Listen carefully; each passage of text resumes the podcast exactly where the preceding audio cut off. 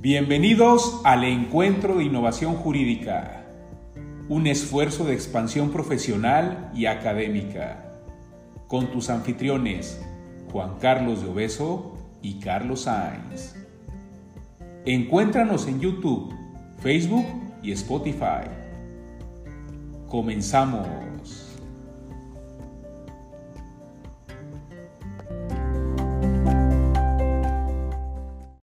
Muy buen día, les doy la más cordial bienvenida a esta cápsula informativa denominada La mediación como medio de acceso a la justicia durante el COVID-19. El Encuentro de Innovación Jurídica y la Clínica Jurídica Ignacio Yacuría les agradece el que nos sigan viendo. Recuerden que el propósito de estas cápsulas informativas es brindar soluciones integrales a las problemáticas más recurrentes que se están suscitando durante esta contingencia del COVID-19. Y bueno, la verdad es que el día de hoy yo estoy muy contenta de poder compartir aquí este panel con dos grandes agentes de paz, quienes han realizado una ardua labor en favor de los métodos alternos. Entonces, sin mayor preámbulo, me voy a permitir compartir una breve semblanza de cada uno de ellos. Tengo el gusto de presentar al doctor Francisco Gorjón, quien es un gran referente y pionero en la mediación a nivel nacional e internacional. Bienvenido, doctor Gorjón. Eh, también el doctor Gorjón ha publicado más de 30, de 30 artículos en revistas indexadas. Además, es el subdirector de posgrados de la Facultad de Derecho y Criminología de la Universidad Autónoma de Nuevo León. Le agradezco mucho el que haya aceptado nuestra invitación. Gracias a ti, Claudia. Muchísimas gracias por tu invitación. Al contrario, un gusto. También me permito presentar al doctor Guillermo Cepeda Lecuona. El doctor Guillermo Cepeda Lecuona es profesor investigador. Su línea, de, su línea de investigación está enfocada al Estado de Derecho, la seguridad y la justicia. También ha sido académico de nuestra casa de estudios, el ITESO, y actualmente es el director del Instituto de Justicia Alternativa. Bienvenido, doctor Guillermo. Eh, Claudia, muchas gracias por la invitación. Como siempre, gracias al ITESO por tener un espacio para los mecanismos de solución de conflictos y es un honor también compartir este espacio contigo y con el doctor Gorjón, buen, buenos amigos ambos. Gracias. No, al contrario. Bueno, pues sin mayor preámbulo, voy a explicar la logística de este panel. Este panel se va a desarrollar en dos rondas de preguntas y respuestas. La primera ronda vamos a iniciar con el doctor Guillermo.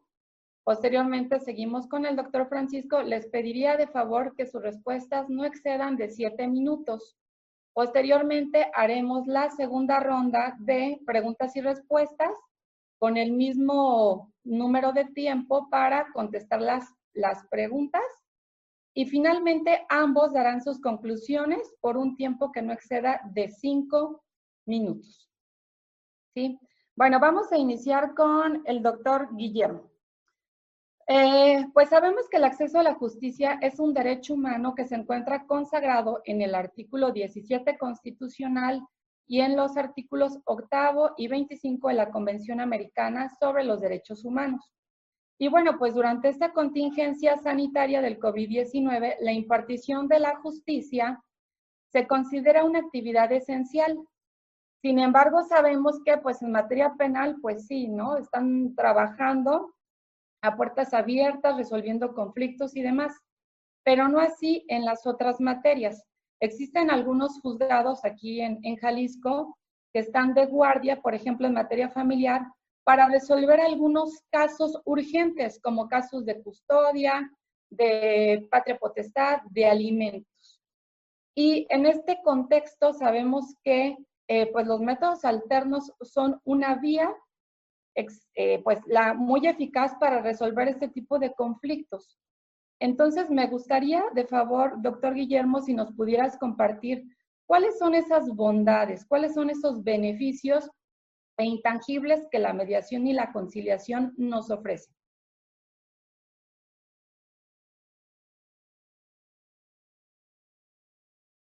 Eh, se contempla, perdón, en el artículo 17 el acceso a la, a la, justicia y un instrumento muy poderoso desde el 2008, aunque, bueno, sería materia de, otro, de otra reunión, aunque desde la Constitución de Cádiz, la Constitución de 1824 y la de Jalisco en, en 1824 ya contemplaban también los mecanismos de solución de conflictos. Decía, eh, no se admitirá ninguna demanda eh, si antes no se agotó el procedimiento de conciliación. Entonces ya estaba en nuestro régimen constitucional y estuvo hasta 1853 en nuestro régimen constitucional.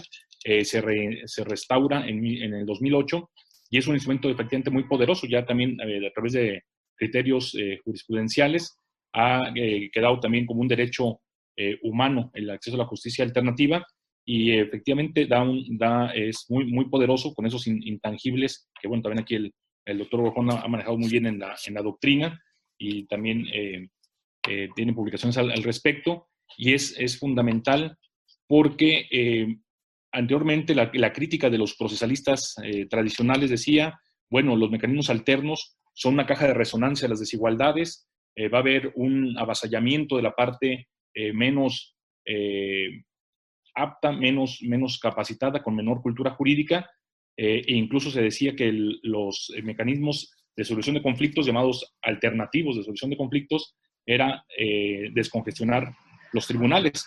Ahora, cuatro décadas después, cinco décadas después, vemos que es una metodología muy poderosa, que no hay nada que, que, amplíe más la brecha de, de desigualdad que los procesos formalizados.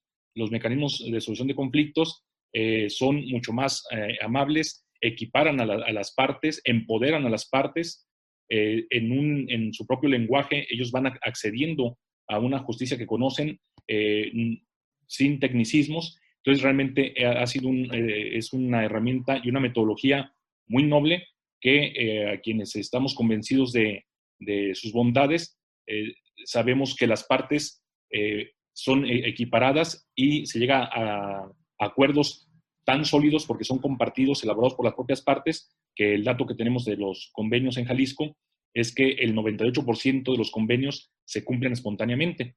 Entonces, realmente es una, una metodología eh, de eh, privilegiando el diálogo, ponerse en los zapatos de la otra parte, empatizar, y esto, digo que los mediadores hacen alquimia de las emociones, despresurizan los conflictos, y si bien los jueces son la última palabra, pues el mediador es la primera escucha y es un privilegio que no cambiaríamos los mediadores eh, frente a los, a los juzgadores. Entonces, eh, con todas estas herramientas, ahora eh, en el contexto que bien decías del COVID-19, pues tenemos este desafío. efectivamente hay guardias en materia familiar, hay guardias en materia penal, pero hemos mm, palpado esta necesidad y como bien dices, es una, una atribución esencial en el vacío institucional. con, esto, con este clima de incertidumbre se puede eh, escalar la violencia, se puede escalar la desesperación.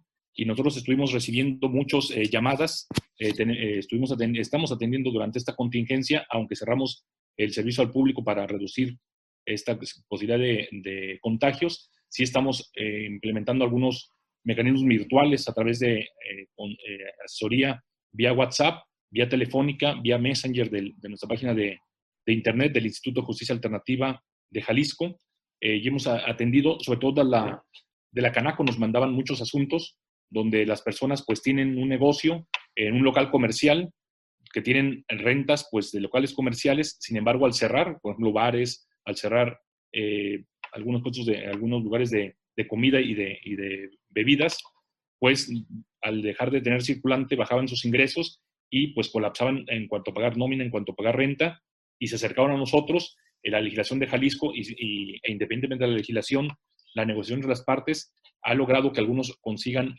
plazos más, más amplios, que algunos consigan reducción del monto de las rentas y la metodología de, la, de los métodos de solución de conflictos es una gran herramienta para ello. Entonces, a través de la vía telefónica, a través de estas herramientas eh, tecnológicas, se ha tenido esos acercamientos, eh, se tienen en tiempo inmediato los, los convenios aunque pues se tendrá que verificar solamente, eh, pero se identifica como su casero y ya después se tendrá documentación para plasmar el convenio por escrito. Algunos han presentado cuando antes de la fase 3 a firmar los, los convenios, pero al menos se ha prestado eh, alrededor de entre 5 y 15 asuntos diarios.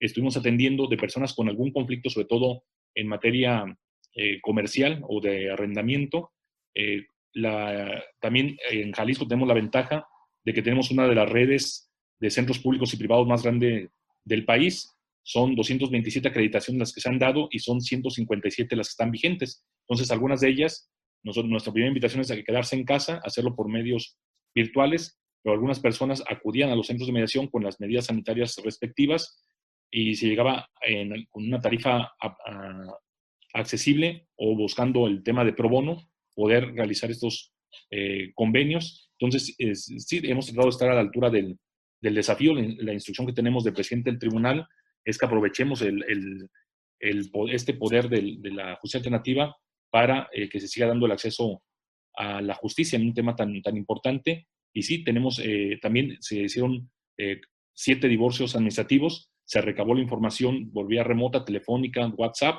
se estructuró el, convenio y en, en, en sucesivas ocasiones pudieron pasar a, a firmar sus, sus convenios. Entonces, eh, con la reducción que hemos tenido antes, atendíamos en promedio entre 80 y 120 personas diarias, ahora solamente han sido entre 5 y 15, pero pues tratamos de estar dentro de las posibilidades de que estas personas ya tengan esta, esta tranquilidad para eh, poder al menos enfrentar estas, eh, compartiendo algunos de los, de los costos, compartiendo algunas de las incertidumbres de esta situación del COVID-19, pero en general, pues es una metodología muy generosa eh, y que hemos estado trabajando en ello en el Instituto de Justicia Alternativa. Con eh, esta situación ha planteado nuevos desafíos tecnológicos en los que ya estamos trabajando por si esto, como lamentablemente podría ser, eh, se torna cíclico en el próximo par de años, mientras se buscan soluciones médicas más permanentes a esta situación.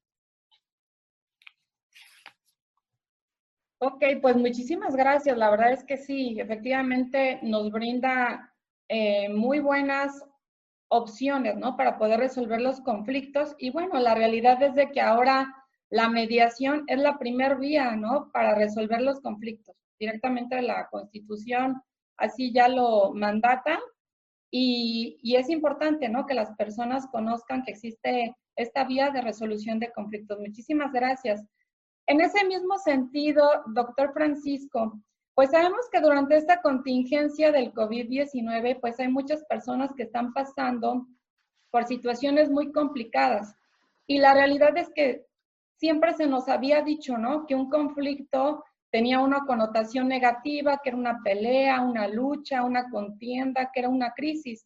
Y en realidad, pues vemos que esto no es así. E incluso durante esta contingencia, pues es una gran oportunidad, ¿verdad? Que nos permite para aprender a no volver a cometer esos errores que quizá cometimos, para ser mejores personas, ¿no? Entonces, un motor para generar energía. Entonces, en este contexto, ¿cómo podemos garantizar el acceso a la justicia a través de la mediación en línea? Es decir, ¿cómo podemos materializar esos intangibles de la mediación a través de la mediación en línea? Bueno, muy bien. Antes que nada, Claudia, agradecerte la invitación a ti, a Liteso y a la Cátedra Jurídica Ignacio Ellacuria. Muchísimas gracias y felicitarte por esta, por esta acción de divulgación y de culturización de los métodos de solución de conflictos.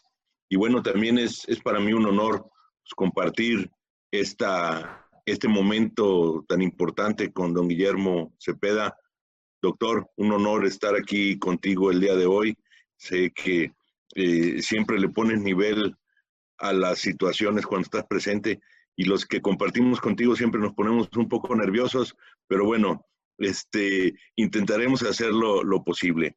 Bueno, Claudia, eh, básicamente el, punto aquí es que eh, la dinámica de cómo se resuelven los conflictos, más bien, y siendo más propios, de cómo se gestionan y se transforman los conflictos, pues está cambiando. Eh, y creo que van a, van a cambiar de una manera perenne. Eh, el paradigma de la presencialidad, pues básicamente en estos dos meses que hemos estado en el tema de la contingencia, pues nos ha transformado, eh, por lo menos en el mundo de la educación, en el mundo de la investigación, nos ha, nos ha cambiado de una manera completa. Entonces, no es un óbice para que en el tema de la gestión y transformación de los conflictos esto también suceda. Nuestra cosmovisión eh, este, se, se, se, desmaterializa y se cambia de una manera eh, eh, tan radical que nos damos cuenta de que tenemos los elementos, tenemos la tecnología para poderlo hacer como estamos el día de hoy aquí y de cómo podemos aprovecharla, ¿no? Sin embargo, cuando vemos nuestras leyes, nuestras normas, pues nuestras normas van, cuando decían que iban, que estábamos 50 años atrás, pues no lo creíamos, pero ahora que, que estamos, que estamos usando estas tecnologías, pues me pongo a cuestionar si esos 50 años son reales o son más, ¿no? Habría que, habría que preguntarnos. Eh, lo que está sucediendo en este momento en México con, con los, eh, con los métodos de solución de conflictos, con los ODR, como los han llamado, o con los IMAX, pues bueno, no es una cuestión total. Estamos haciendo una cuestión de carácter mixta, ¿sí? Ahorita ejemplificaba el doctor Guillermo Cepeda lo que pasa con, con, este divorcio. Y sí, estuvieron enviando la información, pero tuvo que ir a firmar, ¿sí? Entonces, esto nos da una cuestión de carácter mixta y nos, nos hace reflexionar sobre, sobre muchos retos. Podemos tomar algunas áreas que ya están siendo exitosas, como el caso del derecho comercial. O sea, ahí ya es una realidad en donde esto ya se está generando cuando vemos en el OMPI, en el INPI, este, eh, los, los arbitrajes virtuales son totalmente virtuales, ¿no? Entonces, vemos que tenemos regulaciones ya avanzadas en estos temas en la Comunidad Económica Europea, en España, y que ponemos de ejemplo específicamente eh, la relación de consumo. ¿sí? La relación de consumo se han estado dando, se han estado llevando también, pero nos encontramos que no es en su totalidad, son mixtas. ¿Por qué? Pues porque tienes que ir a una agencia, porque tienes que ir a una delegación y de, esa delegación a la otra se, llevan a cabo. Entonces, está limitada a, un tiempo y a un espacio. Abrirlo en su totalidad, pues no se está dando. Aunque tenemos, por ejemplo, tenemos la ley modelo de comercio eh, electrónico que genera la Comisión, eh, la Comisión de Naciones Unidas de Derecho Mercantil Internacional, en donde ya hay toda una, eh, eh, todo un entramado normativo para que nosotros lo podamos adoptar y que esto se pudiera dar. El reto es salir de la parte comercial e irnos a las otras áreas, ¿no? Como lo acaba de decir don Guillermo, en la materia familiar, pero ¿qué pasa con la materia civil? ¿Qué pasa con la materia administrativa? Sí, tenemos, tenemos un reto amplio y en México se complica un poco más por la, por la, por la rigidez de nuestra norma, ¿no? Si quisiéramos hacerlo totalmente virtual, no podemos, porque pues que se tiene que, se tiene que firmar de manera, de manera personal, o aquellos que pueden, pues lo tienen que hacer a través de la FIEL, que es la firma electrónica avanzada. La pregunta es, ¿cuántas personas en este país tienen FIEL? ¿Sí? Somos el país con más, eh, con menos eh, personas que están apegadas a estas condicionantes en el tema de sus obligaciones fiscales. Entonces, ¿cuántas personas? Podemos hablar de un 16, un 17%, tal vez. Entonces, ¿qué pasa con el otro 80, 80%? ¿no? Entonces, eh, hay algunas leyes en, en este país, incluyendo Jalisco, donde ya se está estableciendo la posibilidad de que las leyes de método de solución de conflictos se vean o se prevean, ¿no? Que se podrán realizar por videoconferencias, se podrán, este, o hacer un mecanismo anólogo, etcétera, etcétera. Pero sin embargo, nos, damos cuenta de que solamente dice que se pueden hacer, pero no se está realizando.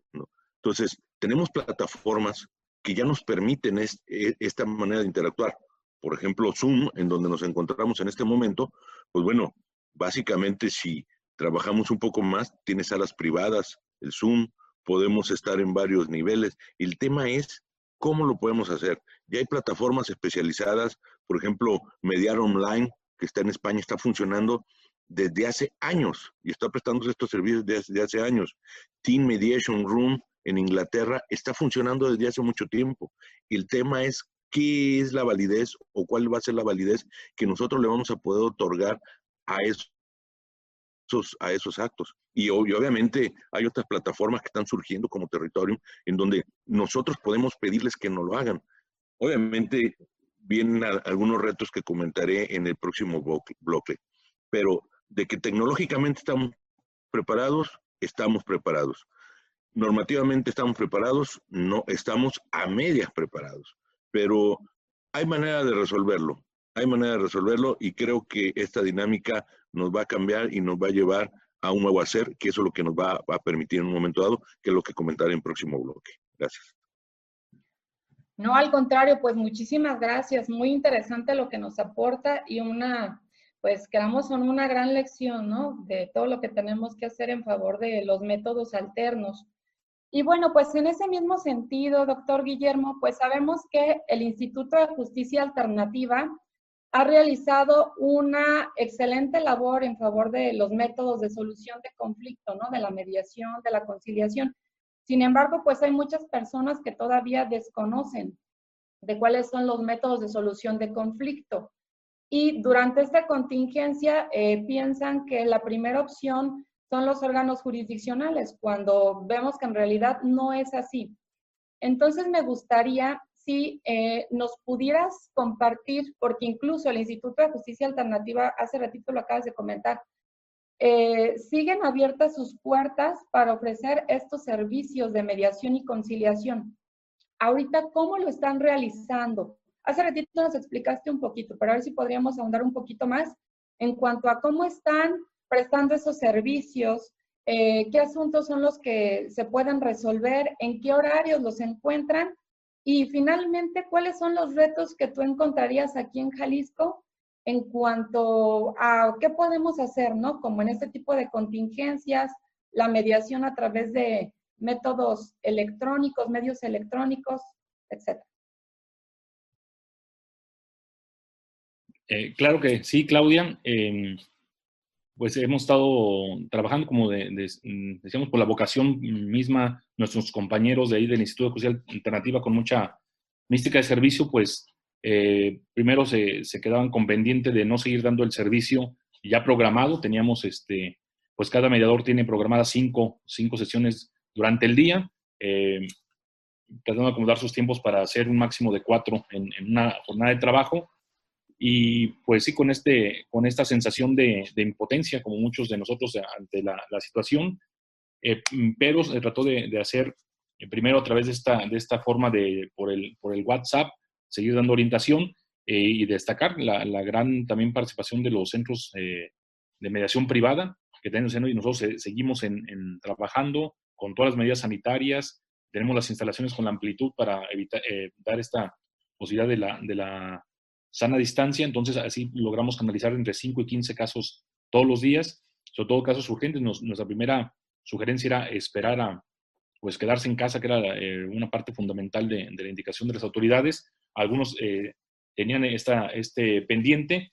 Tenemos la, la, ventaja, como ya se comentaba aquí, de que si bien solamente cuatro estados de legislaciones locales contemplan la posibilidad de la mediación en línea, solo eh, Ciudad de México, Hidalgo, Nuevo León y Quintana Roo lo contemplan en, sus leyes, pero pues, pues siempre los mediadores son eh, el principio de flexibilidad, busca ver la forma del cómo sí, e incluso eh, muchos de nuestros mediadores privados refieren como si se hace bien la mediación por cualquiera de estas vías, el más del 95% de los convenios se cumple espontáneamente. Incluso algunos me, me, han comentado, yo no llevo ningún, no llevo a validar mis convenios eh, hasta que alguno de ellos empieza a tener problemas de, implementación, de que no se deja de cumplir, que se deja de cumplir, es un, 10, 15, 5%, hasta entonces lo iba a validar para este, el tema de la ejecución eh, forzosa. Entonces, realmente en, en, esto apostan mucho los mediadores de decir, si está bien hecha la mediación, si se hace realmente este ejercicio de comunicación y de diálogo, se pueden alcanzar convenios que se sustentan por sí mismos independientemente de, de, esta, de este tema de la sanción, de la sanción legal. Entonces, ahí están, en ese sentido, se ha, logrado este tipo de cuestiones. También por nuestra plataforma del modelo de gestión que tenemos, el SIJA, eh, lo que logramos es, eh, durante este periodo, se, se, realizaron en los centros públicos y privados del Estado eh, más de 500 convenios. En estas cuatro semanas se hicieron 500 convenios. Es mucho más bajo que otros meses, pero quiere decir que están moviéndose estos asuntos.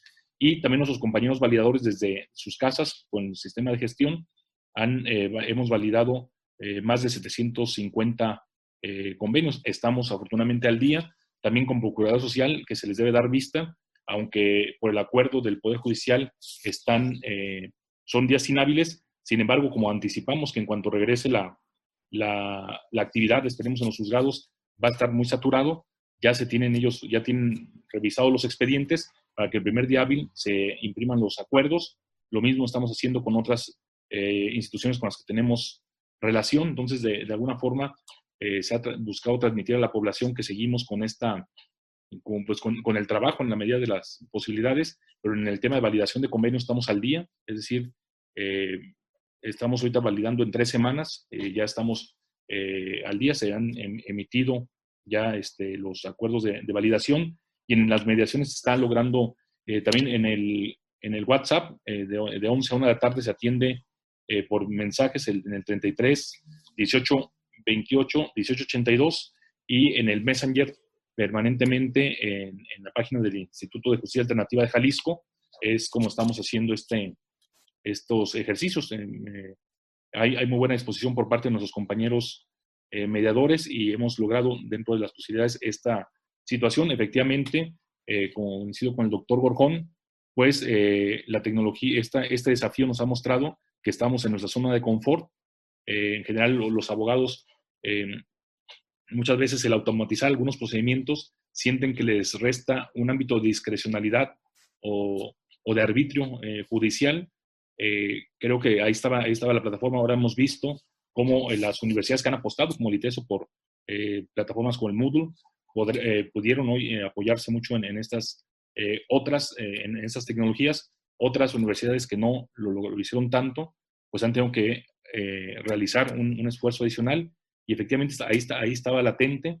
En materia de mediación creo que, que pues hay, las herramientas, todas estas plataformas y sí, trabajar un poco en, la firma electrónica que estaba también ahí latente. Hay un acuerdo, hay una ley que contempla en Jalisco que todos los funcionarios de tener una firma electrónica. Se suspendió esta situación de, registrar que todos los funcionarios tuvieran su firma electrónica.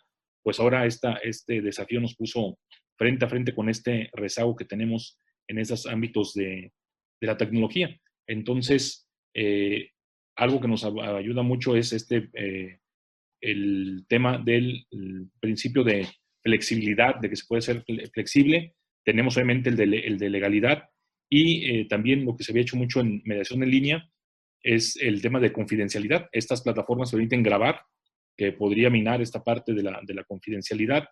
Eh, ver, eh, se les advierte antes a las personas que acceden por estas plataformas de que no se debe de tener ningún registro y que hay sanciones o que hay penalidades que podrían este, afectar la, eficacia de, estas actuaciones.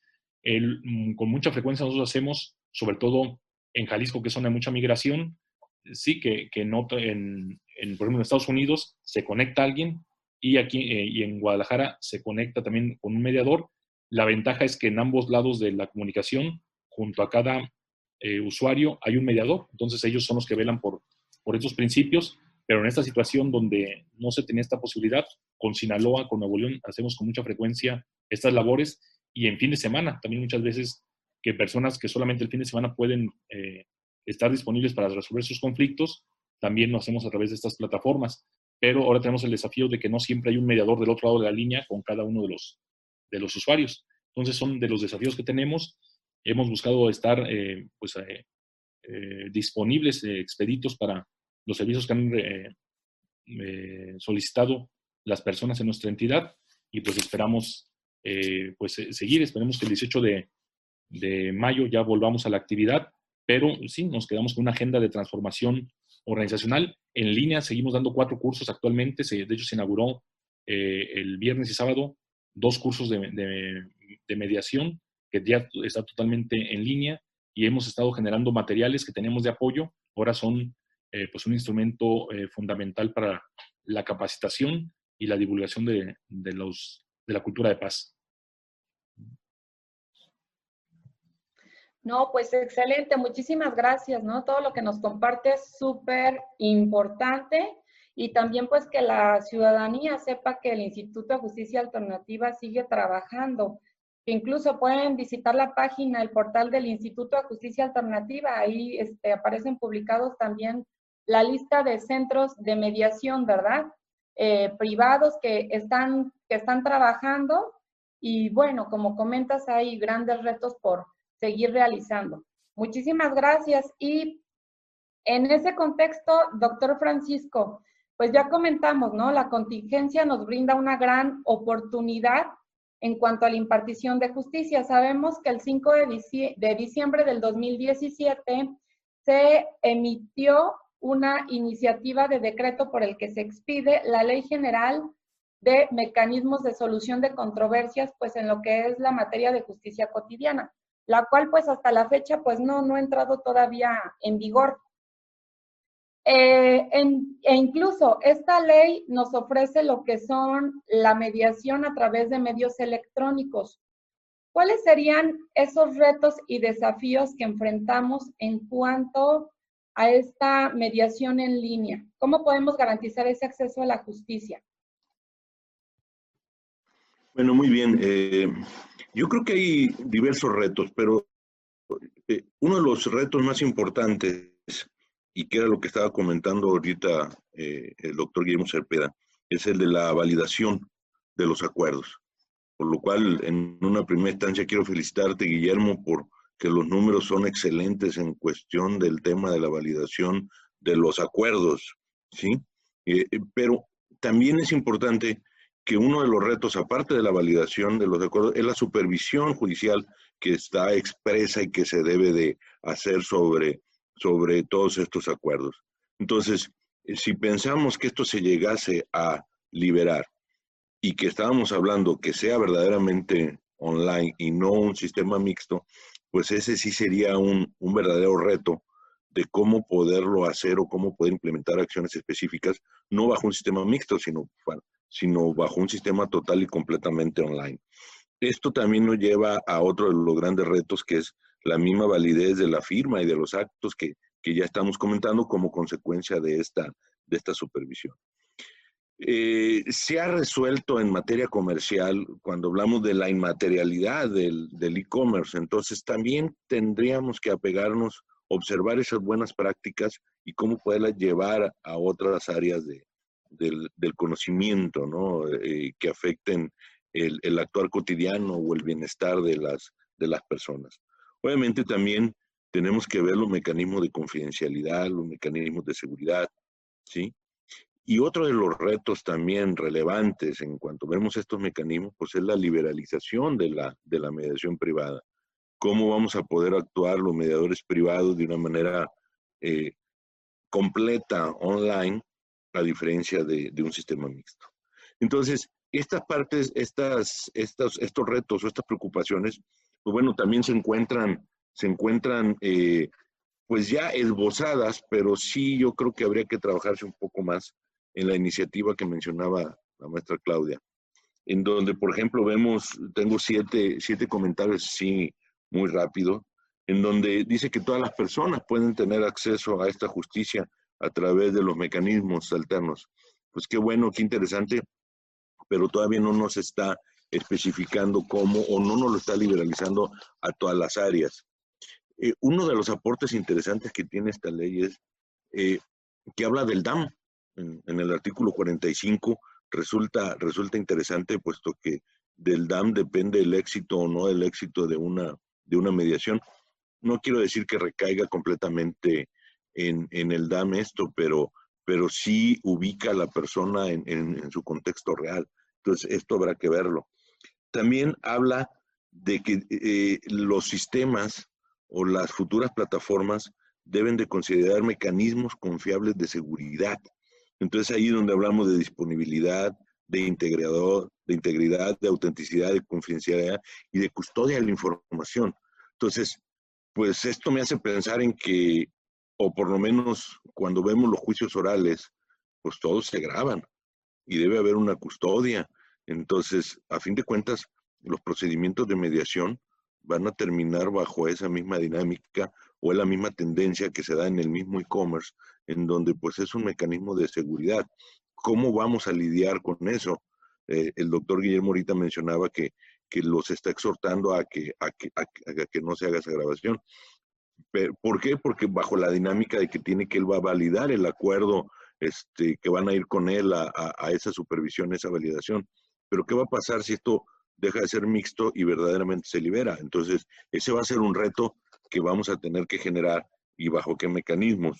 Aquí se está esbozando, pero no está diciendo cómo. Eh, el tema del pacto, de la dirección electrónica, cómo se va a hacer, también eso, eso, eso lo está viendo. Obviamente también otro reto que, se va a tener es la certificación de los mediadores virtuales. Eh, no tenemos, no tenemos las habilidades y las competencias de los mediadores.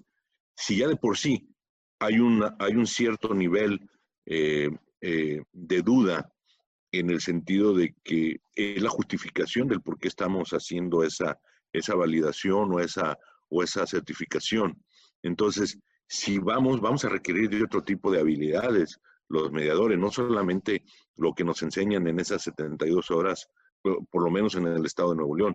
Necesitamos generar otro tipo de habilidades para poder lograr la certificación. Ese también va a ser un reto para los institutos. obviamente, cuando se habla del procedimiento en esta, en esta iniciativa, pues hace referencia a la firma electrónica avanzada. Volvemos a recaer al, argumento de un principio. Habla de que otros medios de identificación y autenticación, pero si lo vemos desde la parte legal, aquí la única firma electrónica que vale en este país es, es, es a través de la fiel. Y hay algunos precedentes establecidos y para todos está, se está solicitando, lo acaba de mencionar don Guillermo, la iniciativa que se está dando en Jalisco para que los funcionarios la puedan tener. Entonces, esta firma electrónica pues, nos va a requerir un, un mayor esfuerzo. Y obviamente habrá que ver que toda parte de todos estos cuestionamientos pues van a terminar recayendo en la norma mexicana. Se va a tener que crear una norma oficial mexicana, ¿no? En donde nos va a decir el cómo de todo esto o de todas estas dudas, ¿no? Entonces, habrá que poner especial atención para, para, para poder desarrollar esta, esta norma oficial mexicana que nos va a permitir este, tener un acceso. Creo que habrá que aprovechar la gran oportunidad que nos está dando esta contingencia para verdaderamente liberalizar la mediación privada en el contexto de, los ODR, de, los temas en línea, y pues por todo, que a fin de cuentas va a venir a solventar no solamente eh, la, vida, la vida cotidiana en cuanto a las problemáticas, sino en lo general, en todo lo que implica este, eh, e, el, vivir, el vivir bien eh, de una persona, no solamente resolviendo sus conflictos, sino todo aquello que implica una interacción y posteriormente daré mis conclusiones. Gracias, Claudia. No, pues al contrario, muchas gracias. Ahora sí que, que en efecto, ¿no? Hay muchos retos y desafíos por seguir. Eh, pues efectivamente, ¿no? La, la iniciativa de ley te menciona la mediación a través de medios electrónicos, pero no te dice cómo realizarlo. Si hay muchos huecos ahí, ¿no? Muchas lagunas. Y sí, un importante reto para los mediadores. Entonces también hay que ir pensando ahí cómo, cómo podemos seguir trabajando en eso. Muy, muy bien. Y bueno, pues finalmente eh, me gustaría de favor, doctor Guillermo, si me puedes dar, nos puedes compartir tus conclusiones, de favor. Sí, eh, claro que sí, es muy, eh, pues ha sido muy, muy esclarecedor este, escuchar aquí los comentarios en este panel con el doctor Borjón y todos estos retos que, que, han quedado al descubierto ahora con esta situación de, em, con esta situación del coronavirus, del coronavirus, que eh, pues eh, tiene toda una, una, agenda de transformación en el tema del seguimiento de los, de los convenios. Eh, bueno, nosotros, las buenas prácticas que se documentaron en materia penal, que además ya lo exige la ley nacional, de los mecanismos en materia penal, es que haya un área de seguimiento en el Instituto Judicial Alternativo también tenemos un área de seguimiento para todos los convenios para que, sobre todo los comunitarios, que donde se puede salir de control si no se le da un, acompañamiento y las partes se sienten muy, muy bien eh, acompañadas cuando se les habla y se dice, se le puso el vidrio, como quedaron ayer, que quedaron de poner el vidrio, se le puso, y hacer este tipo de, gestiones ayuda mucho y, y sí seguimos viendo que, el, que, el, que la ejecución forzosa pues es un fracaso de la, de la mediación porque nuestra cifra este, que nos gusta manejar es esta del 98% se cumplen espontáneamente, pero eh, también hemos trabajado mucho en el que los jueces eh, hemos hecho eh, para los, los, criterios porque pues muchas veces se veía como algo auxiliar, accesorio en la justicia alternativa del Poder Judicial y los jueces, pues cuando llegaban los casos para que ellos lo ejecutaran, cuando no se cumplía el convenio, pues decían, bueno, ¿quién es este que con un curso de acá de 120 horas, ahora me resulta que me dicta sentencias o cosas que... Y eh, sin embargo ha habido muy buena relación con los jueces y hay criterios estandarizados de qué es lo que a un juez le preocupa de un caso eh, familiar o un caso eh, civil de arrendamiento que no tiene bien especificado.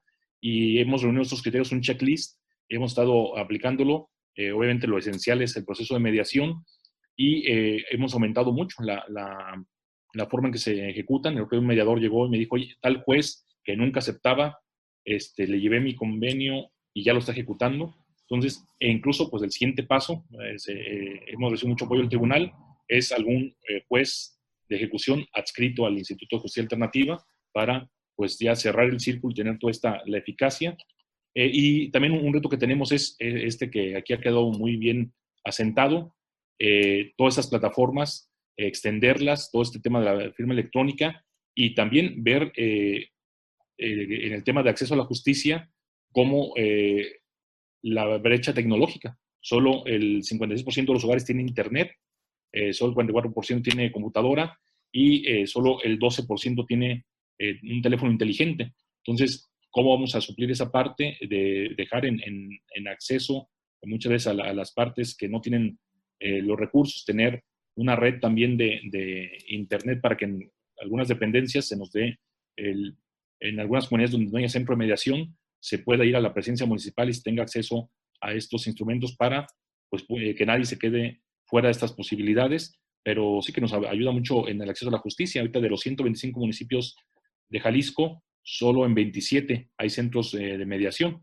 Entonces estamos eh, trabajando en cuestiones itinerantes y tenemos esta, pues esta agenda de transformación eh, en, la parte tecnológica, en la parte legal. Yo creo que aquí se, toma, se toman un muy buen listado de, y de temas de acceso a la justicia y de reducir la, la brecha procesal, la brecha económica y la brecha tecnológica para seguir siendo un instrumento de acceso a la justicia. Creo que la, como metodología de resolución de conflictos es muy superior.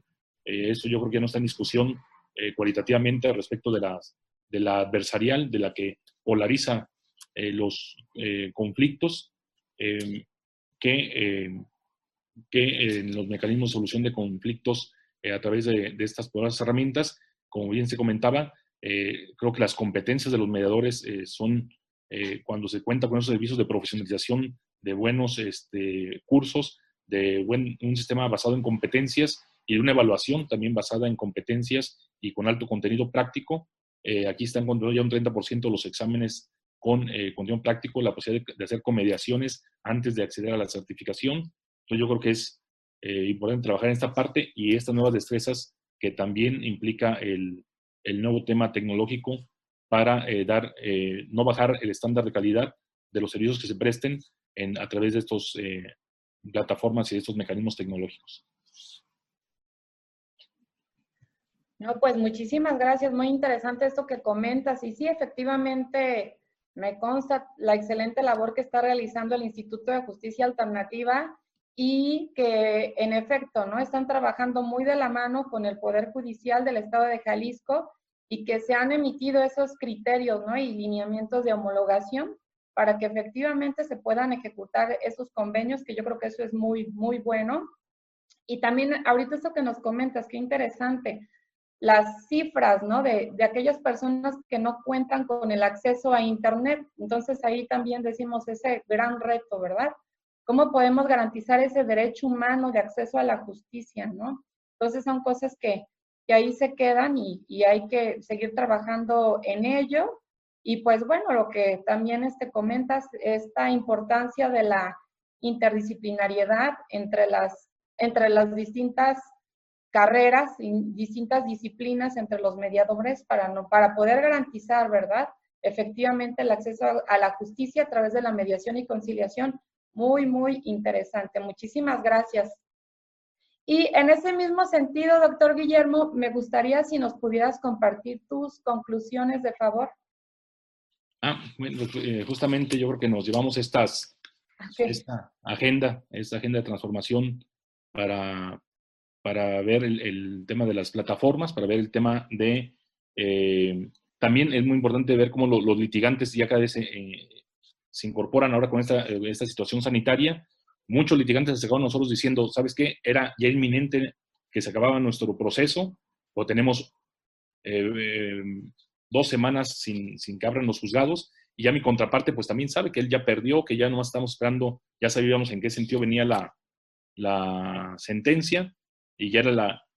Y entonces le estamos ofreciendo una reducción quizás en, el, en el, monto de lo que va a pagar, pero irse a una, a, una, a, una mediación y que una de las cláusulas de la mediación sea que se, nos vamos a desistir en cuanto regresen los tribunales y alrededor de unos siete, ocho casos nos tocó en que los litigantes asesoraron a sus partes para irse a un proceso de mediación y eh, pues no esperar hasta que abrieran los tribunales para algo que ya estaba prácticamente resuelto a través de algún tipo de, de contraprestación o algún tipo de... entonces, también los, litigantes ya vieron el, el, apoyarse en el instituto o en la red de, de centros públicos y privados, también ese, ese tema fue eh, importante.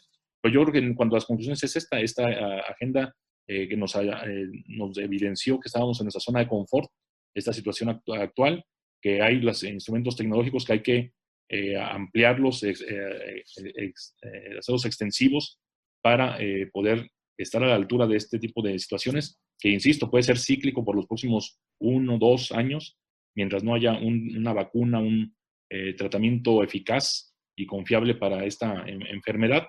Entonces, se dice que en, octubre viene un nuevo pico de, de entonces, eh, ojalá y nos tenemos un par de meses para habilitar estos mecanismos tecnológicos. también el, tema de pues cerrar la brecha la brecha tecnológica nuestra, ver si se tienen que hacer algunos ajustes legales eh, y procedimientos para estar a la altura de estos eh, conflictos y la brecha tecnológica que también coincidíamos. Creo que en, esas, en esa agenda de transformación se puede resumir pues, las conclusiones que pueden eh, obtenerse de esta, de esta sesión. No, pues muchas gracias. La verdad, este, muy interesante todas estas reflexiones que nos llevamos. Y pues me gustaría terminar con el doctor Francisco Gorjón, si también nos pudieras compartir tus conclusiones, la reflexión a la cual nos llevamos. Bueno, muy bien, Claudia, muchísimas gracias. Muy bueno, siguiendo, siguiendo la misma idea de lo que ha estado planteando el doctor Guillermo, yo creo que debemos de prepararnos y de llevar estas buenas prácticas que se están realizando en este momento y que son buenas prácticas exitosas, obviamente, ¿cómo, cómo las vamos a subir a esa, a esa virtualidad?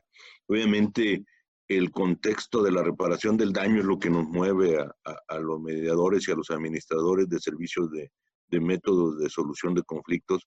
Entonces, tendremos que abocarnos a pensar en cómo generamos esas metodologías, metodologías ad hoc, para que verdaderamente puedan, puedan prosperar.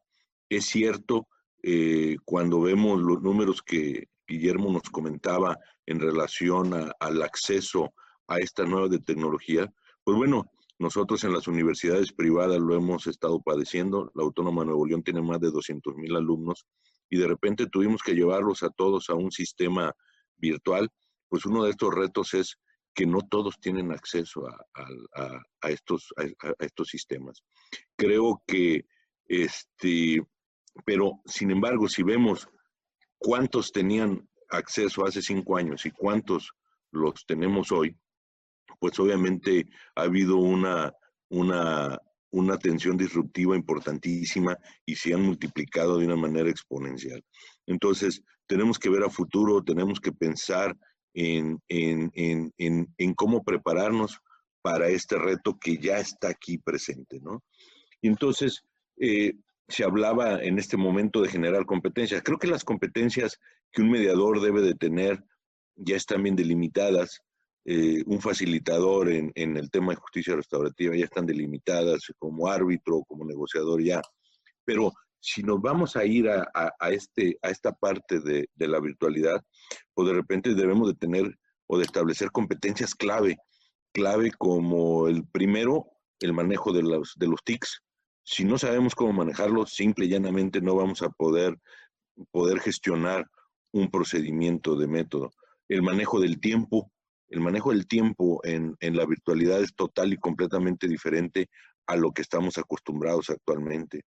Eh, pensar eh, como una competencia clave la disciplina, pensar la planeación, eh, el planear una gestión de un conflicto por, una, por esta vía es totalmente diferente a cómo se hace en persona. Eh, los que estamos aquí presentes somos profesores y lo estamos viviendo hasta en la misma eh, eh, preparación de nuestras clases, que no es más que un procedimiento, un procedimiento complejo, pero que lo hemos vuelto simple en relación a la presencialidad. Pero ese mismo reto de un procedimiento establecido es el mismo que, se tiene de un, procedimiento de gestión de un conflicto, no solo de gestión de, un conocimiento, sino de un conflicto. Entonces, tiene que entrar aquí el tema de la creatividad. No estamos enseñando a los mediadores creatividad y, eh, y, esta, y estas plataformas requieren principalmente de creatividad. Debemos de manejar competencias claves como el enfoque. Tenemos que reenfocarnos, tenemos que... Eh, nosotros cuando hacemos una mediación, vemos a las personas, sentimos a las personas, eh, las, estamos leyendo a las personas, ¿sí? Que es parte de ese lenguaje corporal. Pero ¿qué va a pasar por estos medios? Entonces, ese, ese enfoque es diferente. La colaboración, la colaboración es totalmente diversa, ¿sí? Eh, nosotros estamos ahorita ubicados en un despacho, en una biblioteca, en un lugar en donde estamos en silencio y concentrados. Nosotros, qué va a pasar con los mediados. Verdaderamente van a estar en un lugar con calma y con tranquilidad, pues entonces la colaboración es realmente importante. Y si vamos a otro tipo de competencias, lo que se conoce como competencias blandas o como competencias líquidas, bueno, está el control de la, ante la frustración, tanto del mediador como de las partes, la adaptación al entorno, pensar en cómo nos debemos de adaptar en este entorno. No todos nuestros mediados este, que vamos a tener son nacidos hace 20 años y que nacieron ya con la tecnología. Pensemos quiénes son, cuál es el perfil, ¿no? Entonces, ¿cómo lo vamos a adaptar nosotros como mediadores, ustedes como administradores y quiénes van a ser nuestros clientes? Que para empezar ellos no están obligados a esto. Positividad. O sea, si no somos positivos en un contexto, si de por sí tenemos un hándicap cada vez que enfrentamos la administración y gestión de un conflicto, ahora va a ser muchísimo más relevante, lo que nos va a obligar a ser más positivos pensando en que lo podemos hacer. La bondad. La bondad es algo que simple y sencillamente no está considerada y que parte de esa inmaterialidad que yo hablaba en un principio tiene que verse reflejada y es un reto impresionante, la calma. nosotros enseñamos el control de la ira, porque los, eh, porque estamos presentes, porque estamos controlando, porque tengo a las personas a mi alcance. ¿Qué va a pasar? ¿Cómo voy a poder transmitir esa calma a través de esta vía? La armonía, ¿cómo voy a lograr la armonía? ¿Cómo voy a lograr esa competencia de armonía, ¿no? De, del ser y del otro ser de la persona para poder llevarlo a buen fin. Y por último, el cuidado. ¿Qué son los aspectos que debemos de cuidar? El cuidado personal, el cuidado, el respeto, eh, cuestiones de integridad. Entonces, esta combinación de competencias clave que es, van en cuanto al actuar técnico, pero esas competencias blandas, esas competencias líquidas, ¿cómo las vamos a tener presentes? Entonces, yo creo firmemente que los reglamentos ya nos han, ya nos, ya tenemos la técnica. El tema es cuando le vemos esto a la virtualidad, debemos de prestar mucha atención en este tipo de habilidades. ¿Por qué? Porque yo soy experto en mediación, soy experto en determinado conflicto, pero estas competencias que están aquí señaladas no nos las han enseñado y creo que será parte del gran reto que debemos de, que debemos de asumir si queremos que estos ODR o estos IMSC o e-commerce o y mediation y arbitration, como lo quieran ustedes llamar, tengan éxito, requerimos entonces de otro tipo de estrategias, de otro tipo de eh, formas de generarles estas habilidades y estas competencias tan necesarias y tan importantes para que estos acuerdos de mediación, esos laudos arbitrales o, esos, o, esas, o esas negociaciones puedan ser válidas y ejecutables, ¿no? Entonces, se va, se va a generar todo un entorno de bienestar, se van a generar nuevas metodologías que podemos bien trabajar y podemos dejarle tarea al ITESO de por qué no podemos empezar a generar esas metodologías a partir de la, de la experiencia y la práctica que tienes, Claudia, de que eres una gran concertadora y de que nos sumas a muchos en relación a, a ese, a ese gran proyecto este, que tiene el ITESO y que tú y que tú coordinas. Yo estoy seguro que todas las personas que estamos vinculados a ti podemos trabajar en una, en una obra, en una iniciativa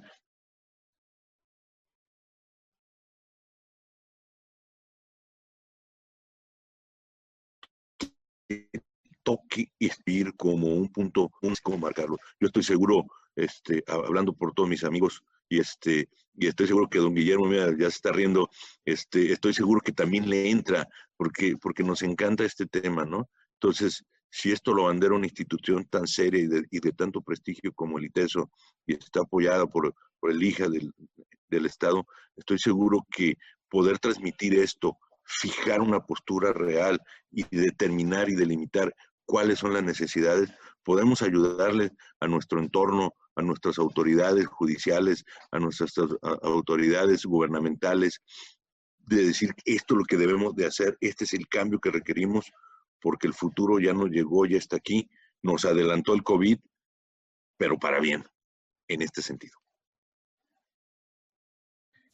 No, pues muy, muy interesante y motivantes las palabras que, que la verdad nos compartes y que bueno, a final de cuentas, esto que nos dices son, se traducen en intangibles, pero aquí la situación, como tú bien comentas, hay que materializarlos, pero ya en lo que sería mediación eh, a través de medios electrónicos, ¿no? ¿Cómo hacerle? Y por supuesto, nos llevamos mucho, mucha reflexión en ese sentido, poder trabajar de, de la mano, ¿no? Con grandes expertos como ustedes, de cómo ahora podemos transitar estos retos, ¿no? Esa que se realice esa verdadera transformación social. Creo que eso es muy, muy importante. Y pues la verdad, muy agradecida el que hayan compartido conmigo este panel, lo que es el Encuentro de Innovación Jurídica y la Clínica Jurídica Ignacio Yacuría del ITESO, así como obviamente mi casa de estudios, el ITESO, Universidad de Inspiración Cristiana. Les agradece todos sus aportes y toda la labor que están haciendo en pro de la cultura de la paz. Muchísimas gracias por estar aquí conmigo. Y bueno, pues seguir invitando a todos nuestros, nuestra audiencia que nos sigan viendo. Recuerden que eh, la finalidad pues de estas cápsulas es brindarles soluciones a ustedes. Y pues no me queda más que dar por concluido este panel con estas grandes personas y les deseo que tengan un excelente día. Hasta